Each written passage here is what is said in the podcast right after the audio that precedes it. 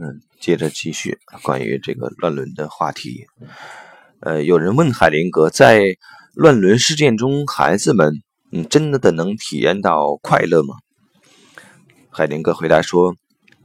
呃，我知道很多人认为这不可思议，但是某些孩子曾经发现他们的呃乱伦经历是愉快的，甚至是美好的。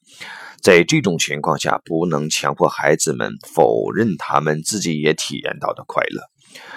人们常常会告诉孩子发生的事情非常可怕，并且一定要让他们认为自己是无辜受害者，特别是在孩子有愉悦体验的时候，尤其会这样。在这种情况下，必须肯定孩子自己的感受，不管其他人怎么想。性可以是让人着迷的。一个小孩子对性好奇，想要体验那些让他们觉得着迷的东西，这本来是一件很正常的事。如果不把孩子的好奇心当作正常和健康的事情加以认可，那么他们的性欲就会被标上一盏可怕的指示灯。我要冒天下之大不韪评论这有争议的话题：性不是肮脏的，也不是邪恶的，即使在乱伦的时候，也绝对不是。听了这些话，孩子们就会感到安慰。问。你说，或许孩子也会受到诱惑，我能理解。让孩子们了解这样做并没有什么错，是很重要的。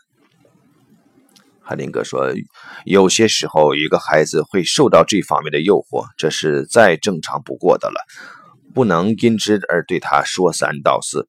为什么不允许他受到诱惑？如果他受到父亲的吸引，那并不是说他需要呃成人那样的性。他只是在练习和学会成为一个女性。父亲有责任明白其中的差异，并保持明确的界限。为女儿提供保护是他的工作。他并不能用女儿来满足自己的需求。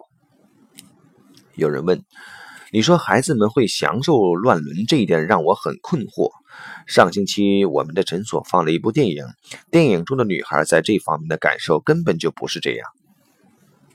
海林哥说。如果我们要继续相互沟通，你必须注意，不要把我的话变成你自己认为我说的话。我没有说孩子们享受乱伦，你也不可能从一部电影中得到实际家庭中发生的客观真实情况。每一部电影都在表达一个观点，你不能假设你的当事人和电影里的女孩的经历一模一样。问：我知道，但是。假设乱伦在享，假设孩子在享受乱伦，这并不是什么好主意。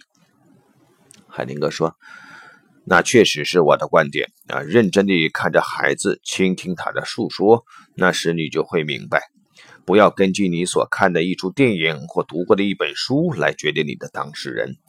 每一个孩子都是不同的。”如果那是令人愉快的，就必须肯定到这一点。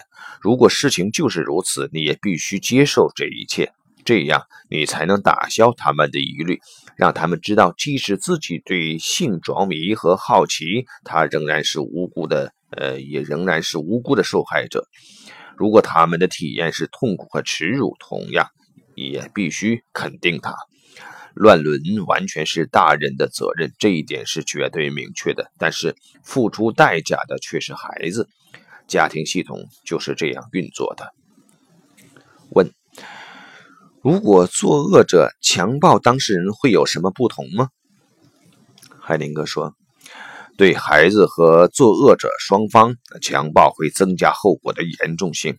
尽管如此，我还是会提醒自己不要做某些妨碍我帮助受害者和作恶者双方的事情。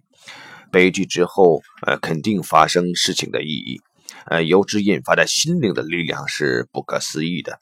因此，即使在危害重大的案例中，仍然是有希望的。好，这一节内容就到这里。